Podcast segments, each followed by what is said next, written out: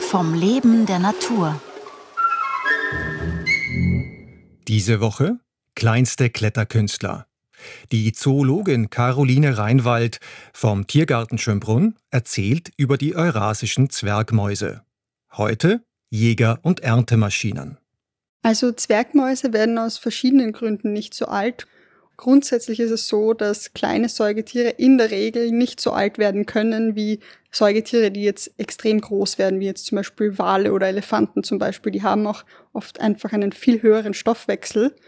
Und Zwergmäuse setzen dann eh auf die Strategie, dass sie in ihrer kurzen Lebensdauer so viele Nachkommen wie möglich rauspumpen, damit eben das Überleben der Art gesichert ist.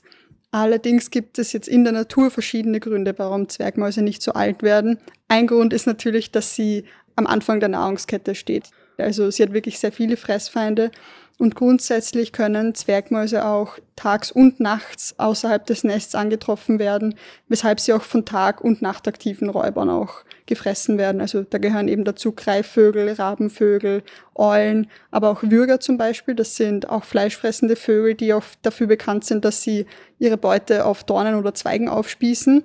Aber eben auch Hermeline, Marder, Rotfüchse beuten alle Zwergmäuse.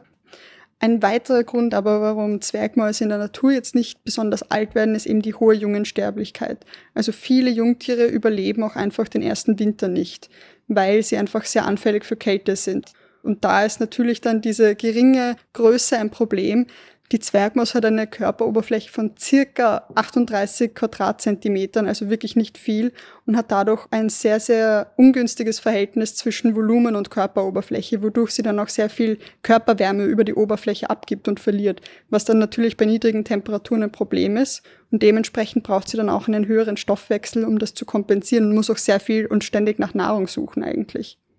Über die normalen oder natürlichen Fressfeinde hinaus ist natürlich der Verlust des natürlichen Lebensraums für die Eurasische Zwergmaus sehr, sehr schwierig, wie es leider bei so vielen Arten heutzutage schon ist.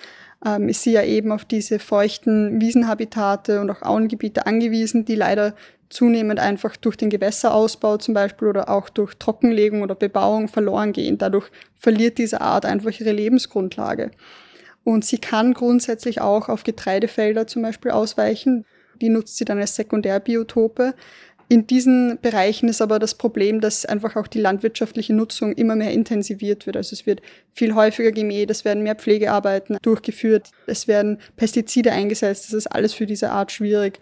Und wenn dann genau die Pflege durchgeführt wird, wenn dann noch Jungtiere im Nest sind und das ganze Nest niedergemäht wird, ist das für die Zwergmaus natürlich auch fatal. Und zusätzlich ist auch das Problem, dass diese Wiesenhabitate, die sie besiedelt, wenn die zusätzlich fragmentiert werden, also es keine Korridore mehr gibt, über die sich die Population dann austauschen können, dann leidet natürlich auch die genetische Vielfalt drunter, was für die Art auf Dauer auch nicht gut ist. Also wenn das dann lauter vereinzelte einzelne Gruppen an Zwergmäusen sind, ist das einfach sehr, sehr unvorteilhaft für die Art als Ganzes. Gemäß der roten Liste der IUCN wird die Eurasische Zwergmaus global gesehen als Least Concern, also als nicht gefährdet eingestuft. Das ist aber vor allem auf ihr großes Verbreitungsgebiet zurückzuführen. Also wie der Name auch sagt, sie kommt ja wirklich fast am gesamten eurasischen Kontinent vor. Aber es sind in Bereichen Europas Bestandsrückgänge, wurden schon verzeichnet und sind bekannt. Allerdings ist einfach die Erfassung dieser Art auch sehr schwierig. Also sie ist einfach sehr schwer nachzuweisen. Darum ist in vielen Gebieten einfach nicht geklärt, ob jetzt die Bestände zurückgehen, wie es aussieht. Und es ist auch bekannt, dass es bei Zwergmäusen grundsätzlich auch starke Fluktuationen innerhalb der Population gibt. Also dass die Zahlen mal steigen und dann wieder stark sinken. Also es ist einfach sehr, sehr schwer zu wissen. Und in Österreich selbst wird sie laut der roten Liste als near threatened, also als potenziell gefährdet angegeben. Und es sind auch innerhalb Österreichs quasi Bestandrückgänge bekannt. In der Wiener Umgebung zum Beispiel war sie in den Donauauen früher häufiger und mittlerweile ist sie doch sehr, sehr selten geworden. Also hier weiß man definitiv, dass der Verlust des natürlichen Lebensraums dieser Art auch zu schaffen macht. Morgen um 5 vor 9 Nagetiere mit Ansprüchen.